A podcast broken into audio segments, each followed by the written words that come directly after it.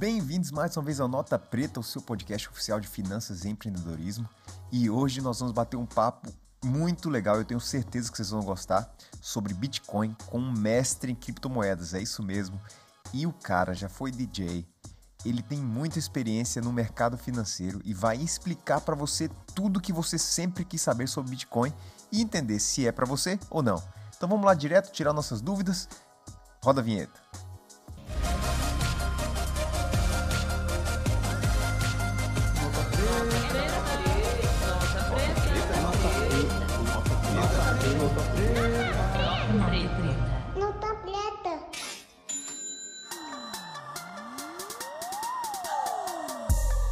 Isso aí, pessoal. Como vocês já sabem, estamos aqui com Paulo Bogosian, que apresentando de maneira rápida é hoje head do hub de criptomoedas do TC, do Traders Club, que hoje mudou de nome, hoje é TC, como vocês sabem muito bem. A gente já entrevistou várias pessoas do TC por aqui.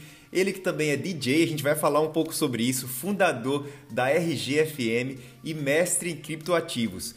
E eu tenho certeza que vocês estão curiosos para saber como que essas coisas aí se encontram. A gente vai conversar com o Paulo. Tudo jóia, Paulo?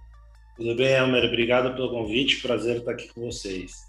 Prazer nosso de receber. Cara, com certeza está todo mundo tentando entender DJ envolvido em criptoativos, mercado financeiro, muita coisa para contar. Vamos um pouquinho para sua vida pessoal.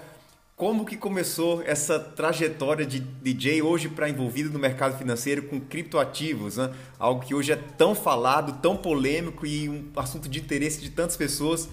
Você pode contar um pouquinho para a gente? Então, é que geralmente as pessoas têm esse. É, não, é, não chega a ser um preconceito, mas essa imagem de um DJ sendo um cara super doidão e por aí vai. Quando me conhecem, eles veem que putz, um cara pode ser um DJ, um cara mais técnico, mais reservado, mais é, na minha, assim. Então, é, eu sempre tive essa paixão por música, isso vem desde a época de colégio. E aí eu me formei na faculdade, eu fiz, fiz INSPER, e eu já tocava durante a faculdade. Então, putz, tinha a noite que eu ia tocar, voltava para a faculdade no dia seguinte virado. e assim foi durante um bom tempo da minha vida. É, fiz estágio, depois eu trabalhei com consultoria, passei pela IT Kearney, depois fui fazer projetos é, menores, empresas familiares, e aí eu tive esse, esse contato aí com, com o mundo empresarial. É, e o INSPER sempre teve esse perfil mais de mercado financeiro, né? Então, putz, sempre investi, sempre operei na bolsa. E, bom, eu vou encurtar um pouco a história, né? É, chegou um determinado momento que eu conheci o TC. E, putz, eu sempre operei, sempre operei sozinho, né? E eu falei, meu, esse negócio é perfeito para mim. E eu comecei no TC como cliente. É, mas, putz, meus pais eram amigos dos, dos pais do Albuquerque de, de muito tempo atrás e eu comecei a me envolver bastante com a plataforma. É, virei cliente do Private, depois eu fui é, ajudar eles a montar a rádio. Então, é, eu tenho uma empresa que faz trilha sonora para é, restaurante, hotel e, e tudo, tudo, que é estabelecimento comercial. Então, essa parte de curadoria musical e também por causa da minha carreira como, como DJ, né? É, fica, fica mais fácil, vamos falar assim. Então, eu ajudei eles a montar toda a parte é, musical da rádio do TC. E aí, enfim, a gente foi se aproximando, eu contei para eles de, desse lado meu é, financeiro e que eu fiz também um mestrado em, em criptoativos, é, um mestrado que começou em 2018, terminou agora em 2020 e já estava dando aula de cripto por aí. E aí eu sempre achei que o TC faltava uma coisa de cripto mais forte, assim, que engajasse a comunidade, que tivesse um assim que desse as ferramentas necessárias para o investidor, pessoa física, para navegar nesse mercado, né? Porque o TC tem essa missão que é de diminuir a simetria de informação entre a pessoa física e, o, e os institucionais E se tem muita assimetria no mercado de, de ações, no mercado de criptoativos, essa assimetria é maior ainda. Então, tem muita gente que não tem noção, que cai em golpe, que é ludibriado por investimento em cripto, que acredita em qualquer notícia, em qualquer análise, e por aí vai. E aí foi por isso que a gente montou esse hub de cripto no TC. Então, resumidamente, acho que é isso. Muito bom. É, dá para o pessoal sentir um pouquinho, a gente começar a conversa por aí. Uh, se você nos acompanha, sabe que a gente sempre conversa com o pessoal do TC e talvez você pode até pensar, será que ele é patrocinado? Nós não somos patrocinados pelo TC, mas a questão é que Hoje, a cada dia mais, o TC tem se fortalecido no mercado financeiro e as pessoas são acessíveis a passar a educação financeira. Então, a cada dia mais, a gente percebe uma presença muito forte do TC. Eu lembro, é, no início, aí, alguns anos atrás, algum, mais ou menos um ano atrás, quando estava começando, né, uh, o Ferri falando dessa ideia dele, o Albuquerque falando do sonho que eles tinham de fortalecer a pessoa física. E parece que isso é o que está acontecendo, né? principalmente agora com várias outras frontes chegando aí no TC. O Paulo comentando da entrada dele, do hub dele no TC. E eu entendo perfeitamente isso daí realmente é, cripto é uma coisa um pouco estranha para muita gente ainda hoje, né? E se o mercado financeiro é algo muito limitado para o brasileiro, imagino que cripto hoje é visto completamente, diria pela maioria, como esquema ou como fraude ou como qualquer coisa menos um investimento, né? E as pessoas talvez não entendem como funciona isso daí. Então, isso gera essa, talvez esse medo, né? Esse, essa reação das pessoas, né? Tem até gestor que não entendeu ainda, né? Que fica tutando bobagem por aí, mas enfim. Bancos e bancos que aos anos vão mudando de opinião. Eu estava vendo hoje no Twitter o JP Morgan, né? Durante os anos a trajetória disso é horrível e aos poucos hoje já está presente e com fundos ali de maneira mais uh, ativa, uh, lidando com criptomoedas. Então aos poucos isso está acontecendo e a gente vai falar um pouquinho sobre isso. Antes eu queria então só um pouquinho mais sobre. Talvez o pessoal está curioso. Vai lá, vai lá, Paulo. Deixa eu te interromper. Você falou do JP Morgan, né? Em 2017, o Jamie Dimon, CEO, falou que Bitcoin era uma fraude. E, e, em 2020, quando deu o crash, que os, tinham funcionários do banco que estavam tradando Bitcoin a 4 mil dólares, ele ia demitir os caras e agora ele está montando uma área de cripto, vai oferecer um fundo ativo de cripto. Você vê como o mundo dá voltas. Dá voltas e olha, 4 mil dólares, a gente sabe que chegou a bater 63, aí 64 recentemente. Teve uma super queda, a gente também vai falar sobre isso daqui a pouco aqui, entender um pouquinho com o Paulo, talvez, por que, que isso tem acontecido. Mas é, o mundo dá voltas e a gente quer saber, legal, se é para me posicionar ou não, vamos entender um pouquinho no episódio de hoje. Mas antes, Paulo, então só um, uma, uma dúvida aí. Nessa sua carreira de, de DJ ao redor do mundo, com certeza é, a exposição internacional, tudo que você passou, isso talvez te expôs um pouquinho a um pensamento diferente, a buscar criptoativos. Isso aconteceu em algum momento ou não? Foi completamente separado o seu envolvimento com criptoativos da sua carreira de DJ aí no caso? Cara, assim, a carreira internacional como DJ ajuda sim a abrir a cabeça. Então você fala com muita gente aí lá fora que já está nessa há muito tempo. É, próprio tem um cara que é famoso aí do, do meio cripto que chama Brock Pierce, que é um dos caras que fundou a EOS. Esse cara ele ele casou no Burning Man já, enfim, a Blondish, que é uma outra DJ conhecida também, é embaixadora de um protocolo de cripto, que eu não sei qual que é. Tem bastante DJ também envolvido com NFTs, que é uma coisa que está começando agora no Brasil, é, mas lá fora já está um hype enorme. Então, eu acho que sim, a, a, sempre ajuda você conversar com pessoas de, de backgrounds diferentes, histórias de vida diferentes diferentes e é expostos a um, a um ecossistema completamente diferente, né? Eu nunca me esqueço de um, um amigo que foi para aquele SXSW, aquele festival, e ele voltou e falou, cara, é inacreditável, a gente mora no meio do mato, assim, porque a gente está tão atrasado, porque esses caras já já estão pensando, já estão empreendendo, já estão fazendo lá fora, nós aqui preocupados com burocracia, com as dificuldades que a gente tem no dia a dia para empreender e né, as, as, as, distrações, os custos, os custos do Brasil, aí o custo do Brasil que o empreendedor tem que torear todos os dias, né? Mas enfim. Infelizmente, infelizmente, é isso mesmo.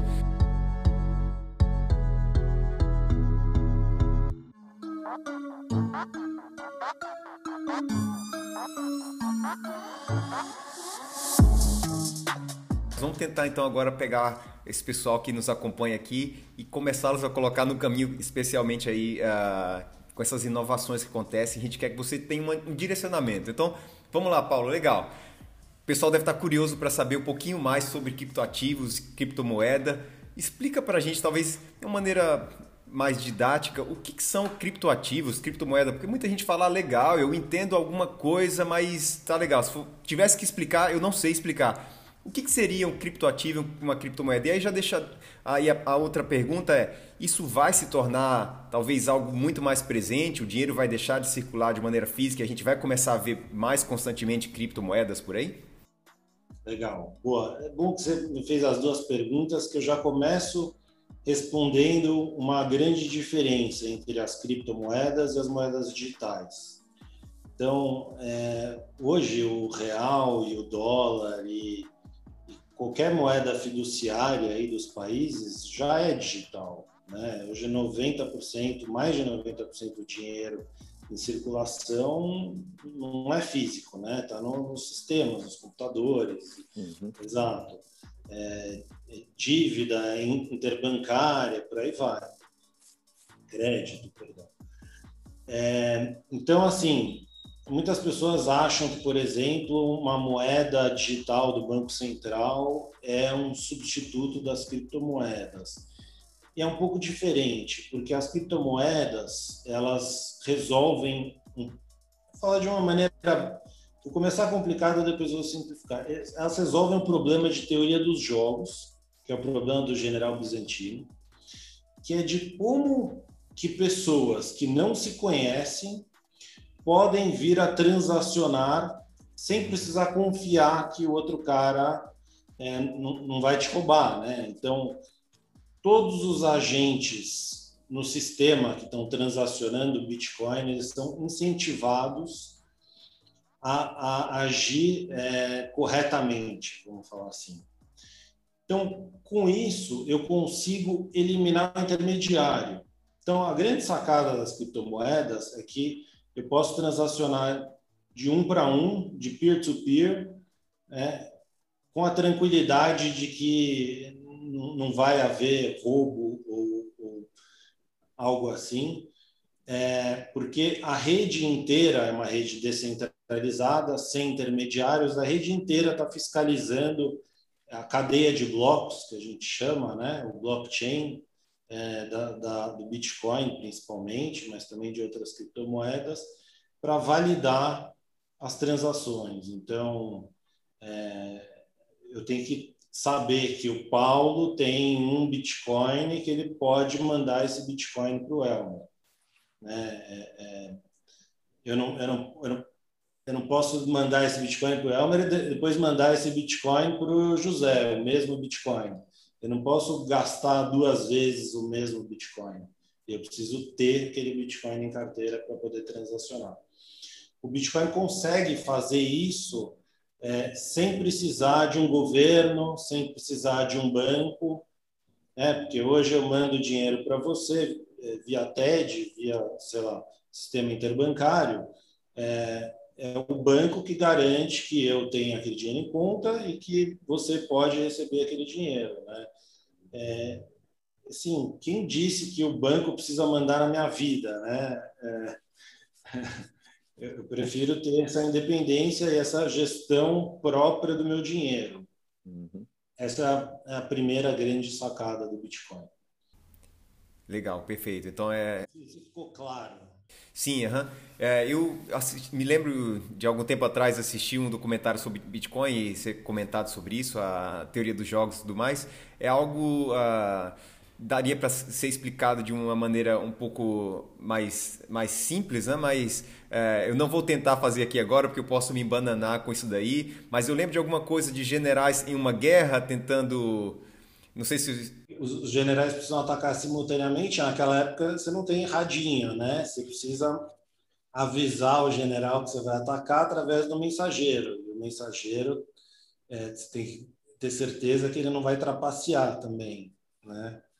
Então, aí você pode fazer um paralelo à história dos generais que precisam é, agir é, é, com os mesmos incentivos, os mesmos objetivos, para vários computadores ao, ao, redor do mundo transacionando é, Bitcoin, transacionando criptomoeda, você precisa garantir que aqueles é, é computadores, aquelas carteiras estão é, sendo é, é, agindo corretamente, né? não, não estão trapaceando.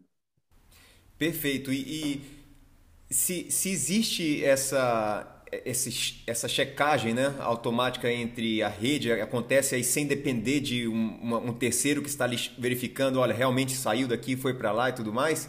É, é verdade, então, que, por exemplo, o governo americano fala, nós vamos taxar isso daí isso realmente interfere se as pessoas falam, olha, eu não quero estar vinculado aos sistemas, ainda assim existe talvez um medo das pessoas de um controle, de uma proibição, isso é o que afeta, talvez foi isso que causou essa grande queda aí nos últimos dias, o fato do, do governo americano ter dito que vai taxar o Bitcoin, algumas coisas assim, ou não? Ou você acha que isso vai ser passageiro e as pessoas devem tender a utilizar o Bitcoin de maneira a se desvencilhar dos governos e tentar utilizar essas transações mais entre pessoas e afastar-se mais aí da questão uh, dos, dos, países, né?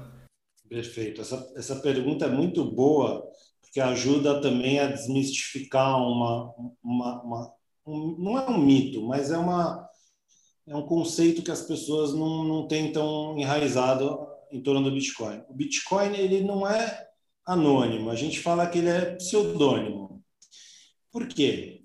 É, no Bitcoin eu tenho um dashboard qualquer um do mundo pode acessar, que ele vê o que está acontecendo na rede. Então, ele está vendo todos os blocos que estão sendo emitidos e todas as transações que tem nos blocos.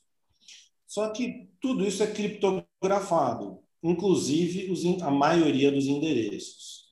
Então, é, é, os endereços eles são protegidos por uma espécie de criptografia que é extremamente segura. É, Porém, é, então, se eu estou olhando lá a rede, se eu estou olhando aquele dashboard, eu não, não vou conseguir saber quem que está mandando quanto para quem. Mas uma vez que eu consigo associar um endereço a um CPF, eu tenho o histórico completo de tudo que aquela pessoa fez desde o início do Bitcoin. Então, desde o dia que o primeiro Bitcoin pingou na carteira dele, eu consigo saber para onde foram os bitcoins e, e todo o histórico de transações daquela pessoa. Claro, existem maneiras de é, proteger a sua, a sua privacidade é, no Bitcoin. Então, tem, é, tem maneiras, por exemplo, de criar novos endereços cada vez que você for é, passar o seu endereço para receber Bitcoin de alguém. Existem serviços que mesclam as transações de Bitcoin para não ficar tão claro é, para quem estiver olhando esses dashboards, porque hoje em dia já tem serviço de forense no, no, na blockchain. Então, os governos eles estão lá monitorando o que está acontecendo, o que, que é dinheiro sujo, quem, quem andou fazendo coisa errada, por aí vai. Mas existem também maneiras de, de, de se proteger disso. Mas eu acho que é, algum tipo de regulação vai ser inevitável, né? É, e aí, assim, vai depender muito de que governo a gente está falando. Então, governos mais totalitários, com certeza vão querer ter controle total sobre o que, que os cidadãos estão fazendo. Governos que não sejam tão totalitários, mas progressistas, talvez permitam é, que os que os indivíduos tenham uma porção de de, de como se fosse um, um, dinheiro em espécie, um cash, né, que você é, não tem, as pessoas não têm tanto controle com o que você está fazendo com aquilo. Talvez a gente tenha meio termos aí. É, é, mas com certeza o governo americano tem essa preocupação muito grande com, com lavagem de dinheiro e com dinheiro sendo usado para financiar terrorismo. O governo brasileiro também tem isso. Então, é esperado que exista algum tipo de regulação e essa regulação não necessariamente é ruim é, para o Bitcoin. Né? Assim, é, existem maneiras de regular isso que é, atrapalham o ecossistema, que, que atrapalham a adoção né, das criptos. Existem maneiras de, de fazer isso de forma a ajudar, de forma a ter um, um framework regulatório que permita que instituições, por exemplo, possam entrar também, fundos grandes que têm problemas de compliance hoje, eventualmente vão poder entrar. Então, a regulação também não é um, um sinônimo de, de algo negativo, necessariamente.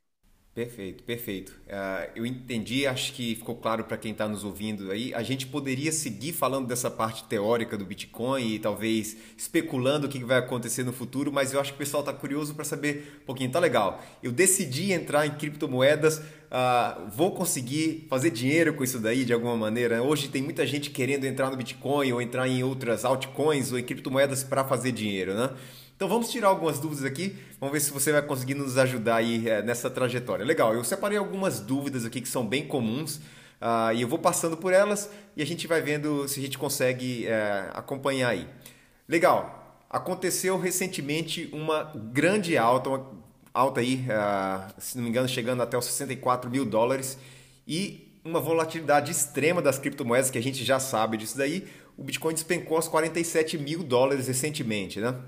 E as pessoas começam a querer saber, legal, é a hora de entrar no Bitcoin? Não é hora de entrar no Bitcoin, é para esperar que vai cair mais, os governos vão regular e tudo vai despencar. Como que você agora diria para alguma pessoa, lógico a gente não está dando uma recomendação, a gente não está falando que você deve ou não comprar, mas existe um racional a se seguir agora, da mesma maneira como a gente segue para outros tipos de investimento, onde fala, olha, é, não dá para saber o futuro, não dá para prever o que vai acontecer amanhã, mas existe essa, esse instrumento para entender a melhor maneira de se posicionar ou não em criptomoedas ou no Bitcoin. Como que, é que as pessoas poderiam talvez uh, se acalmar e tomar uma decisão nesses momentos de alta volatilidade aí? Tá, perfeito. Vamos por partes aí. É, no, no hub lá do TC de cripto, eu fiz questão de ter um curso junto com é, junto com o canal, junto com o bate-papo do dia a dia, porque eu acho fundamental que o investidor de Bitcoin tenha clara a tese de investimento. Por que, que eu estou investindo nesse negócio? Porque o Bitcoin ele testa suas convicções. Né? Então, assim, mesmo em bull markets, né, que é o que a gente está agora no mercado de alta, é, existem correções de 20%, 30%, porque é um ativo volátil, sempre foi assim, a volatilidade está diminuindo, agora quanto mais líquido e quanto mais instituições entrarem, menos volátil é, o ativo vai, vai, ficando, mas ainda é um, ativo extremamente volátil, assim como o ouro foi extremamente volátil depois de, do final do Bretton Woods, em 1971, quando perdeu quando o dólar deixou de ser lastreado no, no ouro, né? O ouro, que é, a gente compara muito com o ouro, porque o, a gente fala do Bitcoin como uma reserva de valor. E o ouro é a reserva de valor mais tradicional aí do mercado. Então, o ouro, depois de 1971, que os Estados Unidos saiu do acordo de Bretton Woods, o ouro teve uma volatilidade altíssima. E é esperado que ativos, quando estão no começo do ciclo de vida, tenham alta volatilidade. Tá? Então, assim, caiu 30%, caiu 20 e poucos por cento, mas a tendência segue inalterada. A gente continua no mercado autista. Pelo menos assim eu vejo. Né? A gente viu aí relatórios de, de, de incumbentes, principalmente os incumbentes que gostam de dar os pitacos, assim, e falando que acabou o bull market e tal, mas o que a gente costuma ver, a gente que está mais tempo no, no meio aí das, das criptos é que o Bitcoin ele segue ciclos. E esses ciclos do Bitcoin eles são em torno dos eventos de halving, que é um, é um evento que acontece a cada quatro anos no Bitcoin, onde a emissão de moeda cai pela metade. Então, o ativo fica mais escasso. E essa escassez, assumindo que é, a adoção é crescente, quando você tem uma demanda crescente, uma oferta inelástica que, que, que diminui, a tendência é que o, o preço aumente, né? Isso é microeconomia básica. Perfeito. É, então, a, a, gente ainda está num ciclo de alta, essa é a minha maneira de enxergar, mas é importante que o cara esteja investindo, esteja olhando isso e não esteja dependendo dos, dos palpites. Claro, todo mundo lê análises e é, é legal ter isso, eu também vejo análise, mas no Bitcoin é interessante porque você consegue verificar tudo o que está acontecendo. Então, eu tenho dados riquíssimos sobre tudo que está acontecendo na rede do Bitcoin, sobre os fluxos, sobre a quantidade de endereços novos que estão sendo criados, sobre o hash rate, que é, é, a segurança da rede, ou seja, a quantidade de mineradores que tem na rede. E por aí tem N, N indicadores que a gente pode olhar e pode analisar. E aí eu solto um relatório toda semana lá no canal é, com esses indicadores. O que, que esses indicadores estão mostrando? E aí para a gente entender, para o investidor entender em que estágio a gente está aí do, do ciclo do Bitcoin. Então, é, voltando, né, é, é, é o investidor precisa estar tá disposto é, e aí a, colocar um valor que, que, que não vai fazer com que ele se machuque se tiver uma volatilidade muito grande e, e, e que ele haja de uma forma que ele vai estar tá sendo emocional e não racional, e aí fugindo da tese de investimento dele. Né? E ele precisa entender o ativo para ele poder é, é, saber o porquê que ele está investindo e saber quais notícias de fato vão mudar a tese dele, de fato vão mudar os fundamentos do, do, do Bitcoin, ou notícias que são apenas o que a gente chama de FUD, Fear, Uncertainty and Doubt, né? notícias que são feitas para assustar o investidor e eles acabam alfaciando por conta de notícias que são só ruídos, muitas vezes. Perfeito, perfeito. Uh, pessoal, eu, eu peguei um momento aqui, a parte onde é, o Paulo estava explicando um pouquinho. Me ajuda na, na, pronúncia da palavra, Paulo, quando a, a, a diminuição, quando você diminui a, a é o Helvin. É, eu vou tentar, tentar talvez de alguma maneira fazer uma pergunta, uma explicação aqui para ajudar o pessoal a entender, Paulo, me ajuda. Então, é, o, o Bitcoin ele é minerado, né? As, as as máquinas ao redor do mundo elas estão ligadas na rede e elas vão minerando uh, o Bitcoin. A gente pode até falar um pouquinho sobre isso se tivermos tempo. E uh, de tempos em tempos, você falou de uh, quatro em quatro anos, existe uma dificuldade aumentada. Então, você agora vai caindo pela metade a, a maneira de, de continuar minerando. Não é isso? Ajuda aí. Não é a dificuldade, é o prêmio. O prêmio, então, legal. Então, vamos, vamos falar da seguinte forma. Bitcoin ele tem uma política monetária pré-determinada, já está escrita no código, no protocolo, é imutável. Então, Perfeito. são 21 milhões de bitcoins. Tá? É, como que é, ocorre a emissão de moeda no Bitcoin? Existe uma rede de mineradores que está a cada 10 minutos, mais ou menos, a taxa de emissão de blocos a cada 10 minutos, estão minerando é, esses blocos. O minerador que consegue minerar o bloco, minerar nada mais é do que fazer cálculos matemáticos que, que necessitam de um poder energético computacional muito alto. E, e aí tem uma corrida entre mineradores para ver quem minera o bloco antes. Então, quem achar o, esse código criptográfico antes dos outros recebe um prêmio. E essa, esse prêmio é a maneira com que o Bitcoin emite moeda. Então, a cada 10 minutos, atualmente 6,25 Bitcoins é, são dados como prêmio para o minerador. Perfeito. E aí, é, então, de tempos em tempos, esse prêmio ele é reduzido?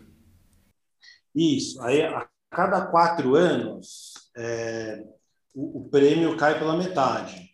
Uhum. Então, esse é o evento de halving que a gente chama. Então, o Bitcoin ele vai se tornando cada vez mais escasso. Perfeito. E quando chegar a 21 milhões, uh, não serão mais emitidos mais Bitcoin, e a partir daí só vão ser negociados que já existem, uh, que já foram minerados. É isso mesmo? Exato. É. Então, aí esse é um, é um interessante. Muita gente pergunta o que vai acontecer lá na frente 2020, quando não tiver mais Bitcoin para minerar. Uhum. Primeira coisa que as pessoas precisam entender é que é uma derivada, né? Então, assim, vai diminuir pela metade, depois pela metade, pela metade. E o Bitcoin é divisível em até, é, exato, 10, se não me engano, é 10. Satoshi 0, se não me engano, são 9 zeros. É, mas eu confirmo a informação. É, então, assim, vai demorar até a gente chegar nesse momento aí que não vai mais ter Bitcoin para minerar. Uma outra dúvida que acontece bastante, as pessoas falam, ó, será que eu deveria comprar o equipamento e começar a minerar? Ou você recomenda que as pessoas comecem a investir no Bitcoin ao invés de estar tá gastando dinheiro com o equipamento? O que é a sua opinião sobre isso daí? É, então, assim, a gente teve um CryptoCast semana passada, até com o Rudap que é um minerador profissional. Então, assim, a rede de mineradores do Bitcoin é muito profissionalizada já. E, e ela é global. Então, é, você está concorrendo com players no mundo inteiro que têm acesso. É, primeiro, a máquina sem ter que pagar uma taxa de importação de 100%. É, né? a taxa de importação aqui no Brasil. Dois, que o custo de energia deles é muito mais baixo. Então, você pega províncias afastadas na China, é, por exemplo, Yunnan, o Shenzhen, que é, assim eles conseguem comprar energia a 3 centavos de dólar quilowatt-hora. Então, é, é muito baixo, é um preço de energia que você não consegue no Brasil. Então, você está em clara desvantagem num mercado onde os players se diferenciam por justamente o custo de energia. Então, assim, eu, a primeira coisa que o investidor é, quiser ter acesso a, a, essa classe de ativos é, é estudar, aprender, entender o que, que é. Entender, beleza, aí procura ter exposição ao ativo para depois buscar modalidades mais sofisticadas de investimento, que é, acho que a mineração é uma modalidade de investimento mais avançada, indicada para quem né, ou já tem cripto, ou quer diversificar, ou, é, enfim, é, é, conhece ou tem acesso a alguma vantagem competitiva nesse, é, nesse segmento, apesar de ser bastante difícil a gente ver isso no Brasil. Mesmo o que é um cara, é um brasileiro, é, o negócio dele é nos Estados Unidos. É, para você ver, né? Então, assim, é um negócio que é difícil de ganhar dinheiro, você vai ter que fazer investimento alto, então, assim, não é recomendável para o cara que está começando. Perfeito, legal. É, Hoje existem diversas plataformas para se comprar criptoativos, né? algumas mais conhecidas, grandes corretoras do mundo, como a Binance e outras mais. É, e existem outras centenas de altcoins. Né? E recentemente surgiram vários memes. Recentemente eu acho que eu vi um, no Twitter até alguém criando uma altcoin chamada Scam, né? onde o cara criando de maneira brincadeira e ela rapidamente chegou a 70 milhões de, de valor de mercado. Né? Uh, e isso talvez gera, uh, imagino que frustração para algumas pessoas que levam a sério o mercado, ao mesmo tempo impressão de que isso é uma brincadeira para outras pessoas que estão querendo entrar nesse tipo de mercado. Uh, mas o que, que, você diria em relação à negociação de altcoins? Existe fundamento nas, nas, nas altcoins? Existe alguma maneira de analisar, olha, eu estou comprando um ativo como se fosse uma empresa porque ela, ela gera algum valor, ela faz alguma coisa, ou elas são simplesmente é, moedas que são negociadas e pela fé a pessoa acredita que ela tem valor e ela negocia aquele, aquele ativo? Legal. É, essa é uma ótima pergunta. Então, a, a, a maior polêmica que tem no meio dos criptoativos é nós vamos ter um mundo com somente é, uma blockchain ou com múltiplas blockchains. Né? Então, é... bom, vou, vou, voltar um passo. Tem dois tipos de cripto, de, de altcoins, vamos falar assim. Altcoins é tudo que não é o Bitcoin, todas as criptomoedas que de alguma forma usam a tecnologia do Bitcoin, mas é, muda ela de alguma forma é, e tem um outro objetivo, um outro é, fim. Mas existem dois tipos. Existem aquelas que são clones do Bitcoin, e aí elas tentam é, desempenhar o mesmo papel do Bitcoin, tentam ser dinheiro digital, tentam ser reserva de valor.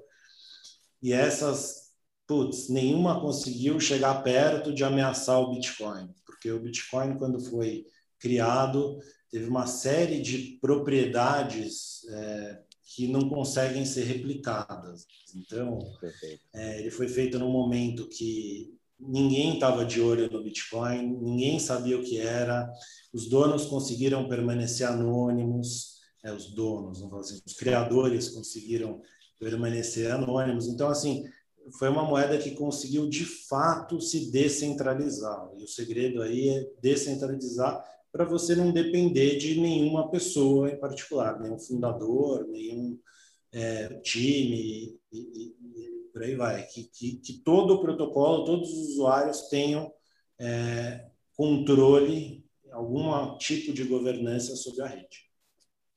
Tá, então, é, essas altcoins eu já descartaria, tá? Essas que tentam ser Bitcoin Cash, por exemplo, isso aí é, é lixo, tá?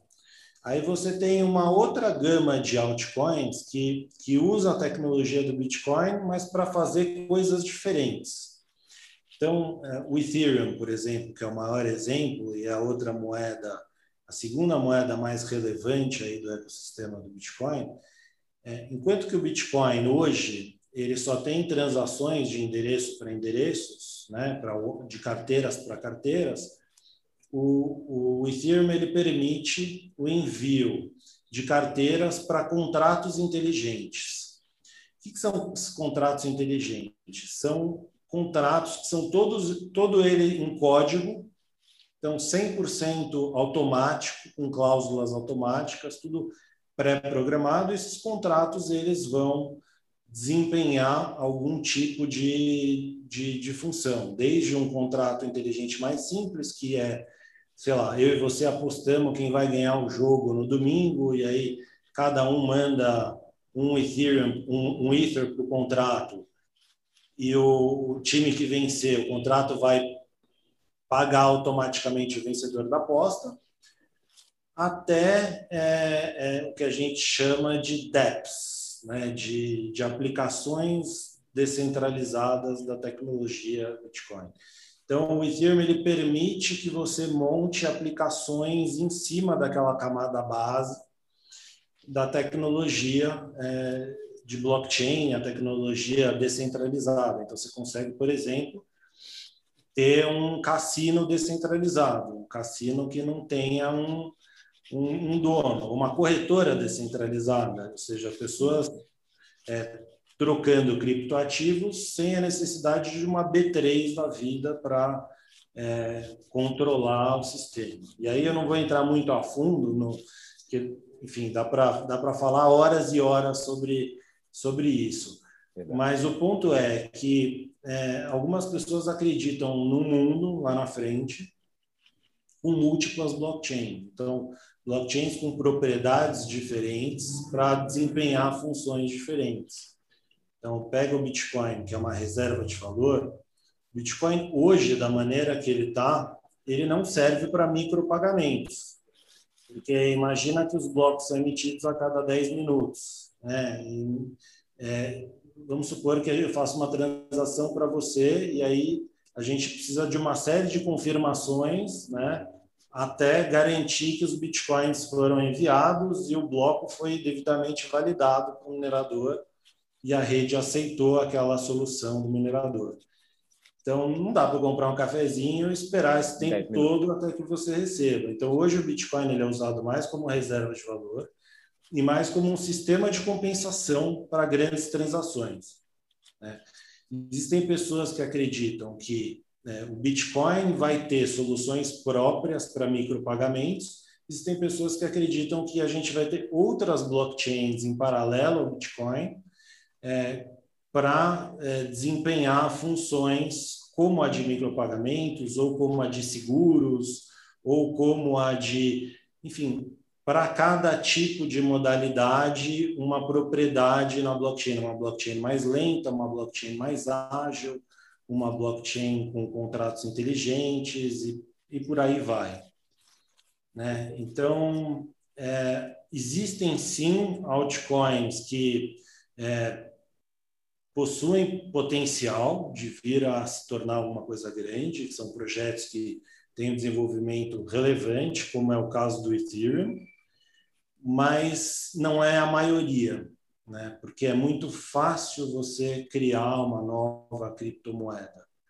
Né? E, e o investidor de altcoins é um investidor predominantemente de varejo. Então, é muito fácil você criar golpes e você criar. Então, assim, o investimento em altcoins é ainda mais delicado do que investir no Bitcoin. E aí eu escuto muita gente falar: olha, é, eu acho que o Bitcoin já está muito caro, então vou comprar essa outra moedinha aqui, que ela está mais baratinha, e ela vai multiplicar como o Bitcoin multiplicou. Isso é uma bobrinha enorme, tá? Não pense assim, fuja desse mindset, né? O Bitcoin é caro porque ele é, de fato, a criptomoeda que funciona há mais de 10 anos, né? Nunca foi hackeado, ou, ou nunca ninguém conseguiu fazer grandes é, exploits, que a gente explorar né? a, a, rede, é, nunca ninguém conseguiu parar o Bitcoin, né? E, e é, é, muito diferente de uma moeda, uma, uma altcoin qualquer que está surgindo, surgiu esse ano, de um time de meia dúzia de caras que inventa que ah, vou criar uma criptomoeda aqui e vai ser o novo Bitcoin, entendeu? Então, eu sou bem cético ao investimento com, com altcoins. Então, eu acredito que existem sim ciclos no mercado das criptomoedas em que algumas altcoins performam melhor do que o, o Bitcoin, mas esses ciclos eles são curtos e a grande maioria das altcoins tem uma meia-vida, ou seja, tendem a zero. Você vai ver que tem duas ou três que permanecem. O Bitcoin, acho que o Litecoin, que tem faz muito tempo, e o Ethereum desde 2015. Uhum. É, e tu, toda, todas essas altcoins são recicladas, porque é, se fosse só uma nova tecnologia, ou se fosse só mudar alguma coisinha no Bitcoin, e isso vai tornar o, a moeda melhor do que o Bitcoin, né? Talvez o Bitcoin já tivesse sumido, já tivesse outras altcoins dominando o mercado cripto, mas não é assim, né?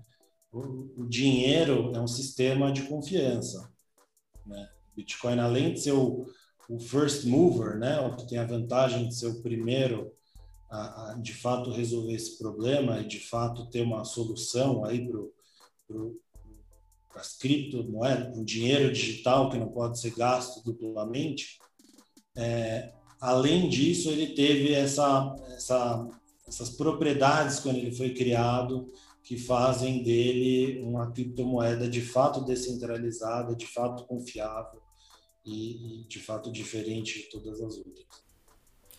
Perfeito.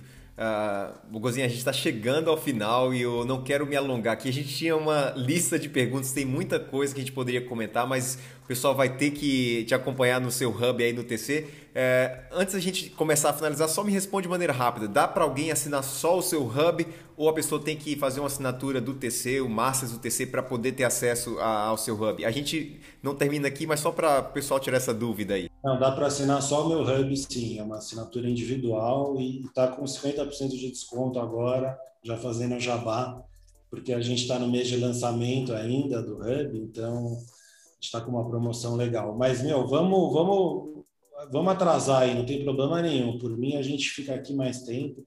Eu sei que eu falo muito, aqui é muita coisa, muito conceito, e acaba emendando uma coisa na outra. Mas vamos lá, estou aqui. Perfeito. Então eu vou aproveitar para fazer mais algumas perguntas aqui.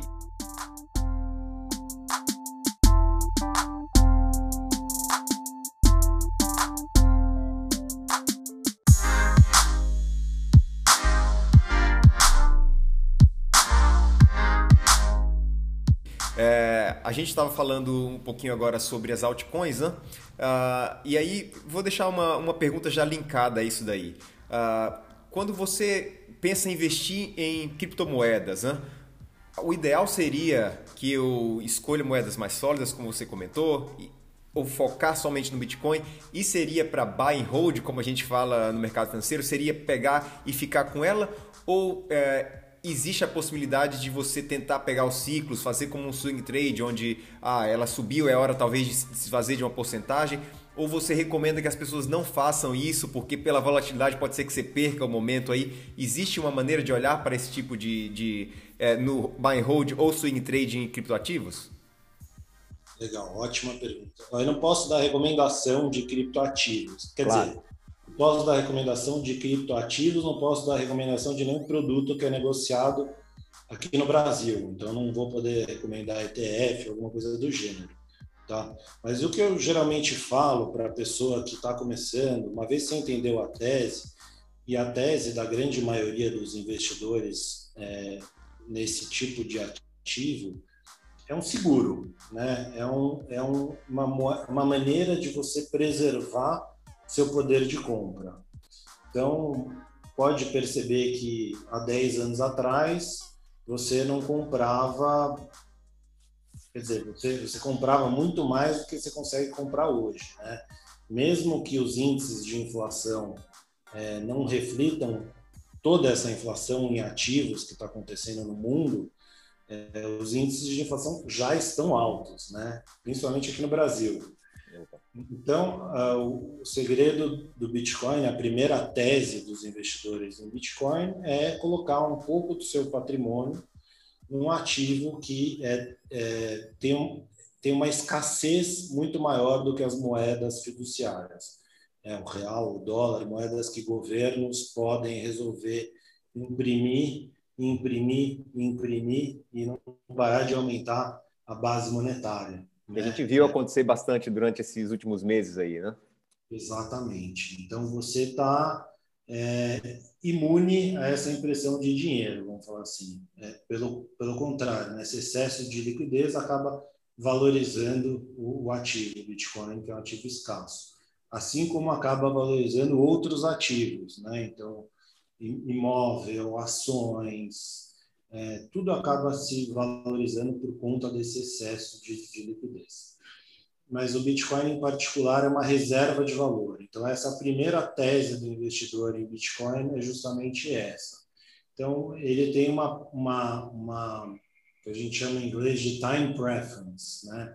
Ele não está preocupado tanto com o curto prazo e ele faz investimento mais de longo prazo. Por isso tem tantos investidores buy and hold, é, investidores que passaram já por ciclos. Eu, por exemplo, já vi é, o negócio subir de mil para 20 mil, depois para 3 mil de novo, depois para 60 mil. É, então, é, as pessoas que estão há mais tempo nesse mercado é, falam isso. Então, o investidor está começando, comece fazendo um pouco de buy and hold. Se você não quer ter é, tanta está é, tão sujeito a essas flutuações de preço, você pode é, colocar um pouco a cada mês e fazendo o preço médio. E aí você não está especulando, você não está tentando treinar. Aí, né, eventualmente, é, você tem investidores que se apaixonam por isso, que tem, conheço gente que tem mais investido em do que investido em ações, que já não tem mais fé no sistema financeiro, é, que ou que investiram lá atrás e aquilo ficou tão grande que passou a compor uma parte maior no portfólio delas. E aí essas pessoas podem também buscar é, tipos de investimento mais sofisticados. Tem até é, futuros e, por aí vai, e tentar treinar, tentar é, fazer um pouco de market timing aí, tentar pegar ciclos de altcoins para aumentar o seu patrimônio em Bitcoin. Então, é, geralmente o cara está começando, começa com, com, o Bitcoin, que é a principal, é, quiser colocar um pouco de, é, de Ethereum também na carteira, é, não vai fazer mal, mas assim, eu costumo falar, pelo menos 80% de Bitcoin, e aí, à medida que você for entendendo, você começa a ficar mais sofisticado. Show de bola.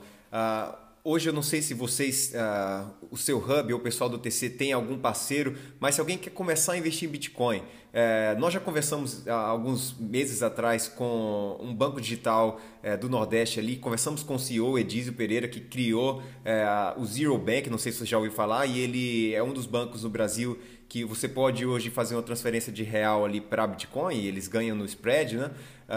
e Hoje existem algumas plataformas que permitem que você faça transferências de real direto para Bitcoin. Vocês têm um parceiro? Você tem uma que você acha que é mais segura para que essa transação aconteça? A gente sabe que recentemente na Turquia aí, né, um cara desapareceu com 2 bilhões de, de dólares. É, então acho que também tem essa questão da segurança, né?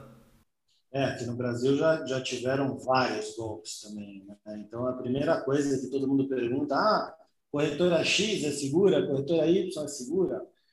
É, no TC, a gente tem parceria com duas, tá? Então, o mercado Bitcoin é parceiro do TC e a Binance é parceira do Hub, porque aí eles entram com a parte de, de research deles também, que a gente solta os relatórios, eles têm uma área de inteligência bem bacana.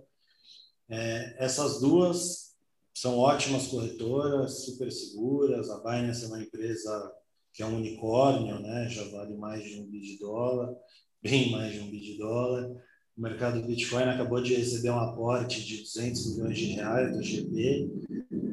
Então, é, enfim, são empresas super sólidas, super tranquilas é, usá-las.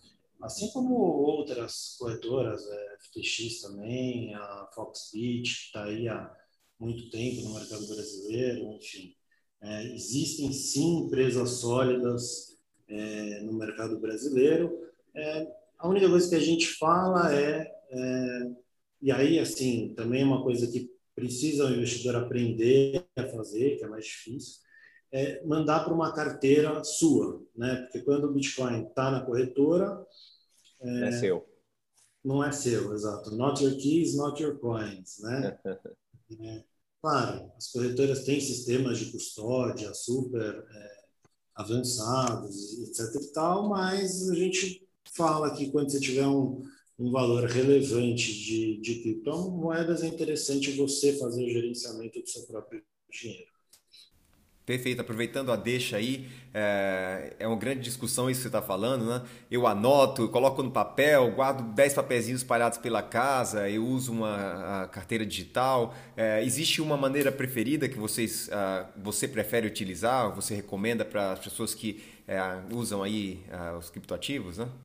É uma preferência individual, tá? Então, é uma, tudo é uma troca, né? Então, assim, eu posso complicar o meu esquema de segurança de tal forma que eu vou protegê-las até de mim. Nunca mais lembro a chave e perdi todos os bilhões. É brain wallet que os caras falam, eles decoram, né, as chaves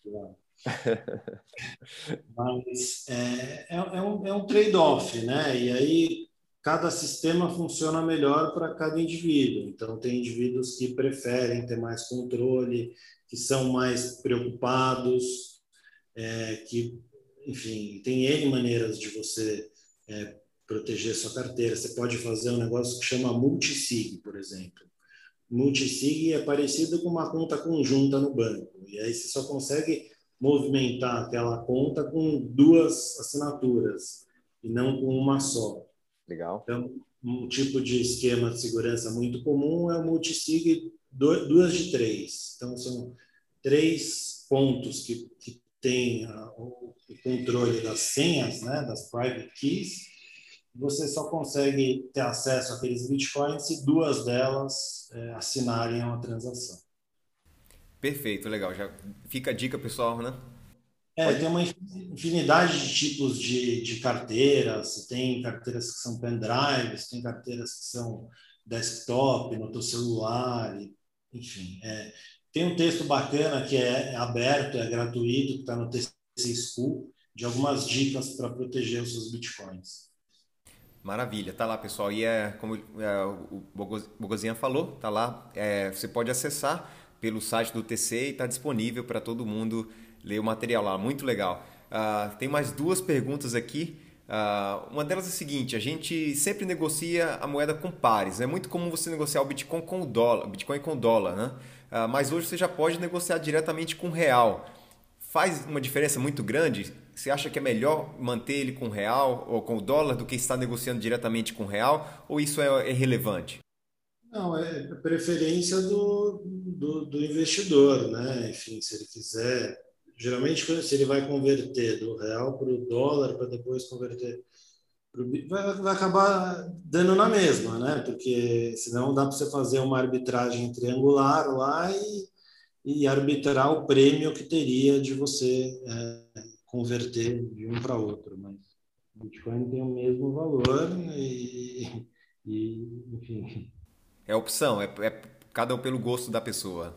Legal, Paulo. Eu queria deixar ah, um momento aberto para você. Talvez tenha algum tema. É, eu sempre falo isso, né? Quando a gente entrevista, o conteúdo vai ser tão bom quanto as perguntas que foram feitas. Existe alguma coisa que você acha que é relevante? Hoje, por exemplo, foi, ah, começou a ser negociado o Hash 11, né? O ETF em criptomoedas na bolsa. É, a gente mais uma vez não está recomendando, ou, é, simplesmente mencionando que é, isso aconteceu foi é, se não me engano, o quinto uh, mais bem cotado ETF na bolsa, no B3 hoje. Então, é, explodindo para cima aí. Algumas pessoas falando que até foi um pouco superestimado aí o valor, mas nós não estamos analisando, então não é muito da minha, da minha praia. Mas é, talvez a diferença para as pessoas aí que estão querendo investir, será que é, qual que seria o meu ganho em colocar no ETF ou melhor entrar diretamente em um ativo? Pode talvez explicar um pouquinho da diferença para alguém que está ouvindo tanto falar em, no, no Hash 11 aí e pensando em entrar através dessa modalidade? Legal. É, então, hoje você tem uma regulamentação no Brasil que os fundos cripto, para investidores não qualificados, investidores de varejo, podem ter no máximo 20% de exposição às criptomoedas e o resto tem que estar em CDI, tem que estar num, um ativo livre de risco, se é que isso daí é livre de risco. Né? é, então, é, essa é uma modalidade de investimento, né? Tem, os ETFs são uma modalidade que tem uma liquidez muito maior, maior inclusive do que os fundos, porque o cara pode comprar e vender, não tem o D mais 15 ou D mais 30 dos fundos. É, assim como é, existem os fundos passivos e os ETFs, que também são passivos, né? O ETF da Hashtags é baseado no índice e a gente vai ter um outro ETF da QR Capital, se não me engano, que é 100% Bitcoin também passivo. Você tem fundos com gestão ativa também. Então, essa é uma outra modalidade é, de investimento em, em cripto. Você pode fazer você mesmo, abrir a conta na corretora cripto e comprar lá um pouco de Bitcoin. É, você pode, se você, se isso tudo for grego para você, e você quiser ter exposição de uma outra forma ao mercado de criptoativos, você tem ações negociadas na bolsa da Nasdaq ou na bolsa de Toronto que são de empresas é, ou, a, ou mineradoras de Bitcoin ou então tem a MicroStrategy que é uma empresa de, de, de inteligência de mercado que acabou comprando uma parte relevante da, da sua tesouraria, das suas reservas em Bitcoin. Então, a gente fala que é praticamente um, um ETF de Bitcoin, a, a, ação da MicroStrategy. E, enfim, tem uma série de ações aí que são é, expostas aos, aos criptoativos. Essa é uma outra modalidade e, e, por aí vai, assim, aí vai da preferência do investidor, né? Eu não posso dar recomendação, claro. é, mas, é, enfim, é, recomenda-se começar pequeno e começar com, com o papai e mamãe, né? Com Bitcoin, com, é, com, com a moeda que a gente já tem uma certa é, confiabilidade e que não tem que fazer um due diligence tão grande quanto essas altcoins que tem por aí. Perfeito. Alguma coisa que eu esqueci de perguntar e que você acha que é relevante para o pessoal saber nesse momento aí ou a gente cobriu o básico? Não, eu achei muito bom, achei muito excelente o papo. Eu queria deixar, além de, de tudo que eu já falei, que já bati na tecla aí, eu queria deixar de conselho para a galera é tome cuidado com as fontes que vocês usam para se informar sobre Bitcoin. Tem muita gente que dá palpite sobre isso e não tem ideia do que está falando. É, tem muito incumbente que tenta é, migrar para esse mercado. Esse é um mercado que é, é, é novo para eles também. Então, é, né, tem, tem, enfim, não, tô, não tem preconceito nenhum. É, mas, assim, cuidado com as fontes. A gente teve recentemente, nessas últimas duas semanas, uma queda, é, uma parte dela por causa de fluxo mesmo, de investidor é, institucional americano diminuindo o risco, né, porque eles enxergam o Bitcoin como um ativo de risco. É, e uma parte foi motivada por fake news ou narrativas falaciosas que a gente fala. Então teve uma fake news aí é, sobre esses 80% de taxação é, das criptomoedas. Isso é fake total. É um Twitter lá tem 100 mil seguidores, escreveu em letra maiúscula e todo mundo acreditou, né? Uhum. e aí acaba criando um efeito de manada, né? E aí teve uma outra narrativa em torno de, da queda do poder de mineração da rede do Bitcoin, é, que aconteceu por causa de uma região da China que ficou em blackout. É, mas quem é, conhece Bitcoin há mais tempo sabe que quando tem uma queda na rede de mineração, o próprio sistema tem uma maneira de se ajustar. Cuidado, então, então. É, é, é, muita, a gente viu muita gente vendendo as moedas por causa disso. Hum. Então, é importante você procurar fontes fidedignas de, de informação. E aí, se alguém quiser uma lista, posso passar também. Mas, ó, recomendo assinar o Hub. A gente já deglutina essas informações é, das principais fontes. A gente tem parceria com a The Block, que é, é a maior research de criptomoedas do mundo. É uma empresa que tem um, um membership que custa milhares de dólares aí, e a gente tem acesso às peças de research, a gente traduz elas e já passa tudo mastigado aí para o investidor. E tá com uma pechincha. Fantástico, fantástico, fantástico. Pessoal, muito legal. É, deixa suas redes sociais para o pessoal te acompanhar, Paulo, porque tem muita gente aí no Twitter, no Instagram. Você está presente no Twitter, que eu sei, te acompanha, a gente se comunicou por lá. Tem seu Instagram? Tem. Então, é, minhas redes sociais são sempre arroba Bogossian, B-O-G-H-O-S-I-A-N. E a gente vai deixar no, aqui na descrição, o pessoal pode acessar por aí, se talvez não souber, vai estar lá também na descrição no Instagram, na foto, vamos deixar por lá marcado também, para vocês acompanharem por lá, então. Eu sei que o Instagram tem muito alcance, etc e tal, que o pessoal gosta muito, mas eu acho que para investimentos eu acho mais interessante o Twitter, que você consegue é, né, divulgar um pensamento ali mais do que uma imagem. E aí eu uso o Instagram mais para a parte musical. Mas talvez isso venha a mudar aí no futuro próximo. Vamos ver. Perfeito, perfeito. Vai estar aqui a descrição do Twitter também. Então já fica por aí a notícia. Espero que vocês tenham gostado, pessoal, mais uma vez. Muito obrigado, Paulo. Foi muito legal o papo. E quem sabe daqui a um tempo a gente volta a se falar, o Bitcoin aí batendo seus 100 mil. É, vamos ver o que vai acontecer nos próximos meses aí.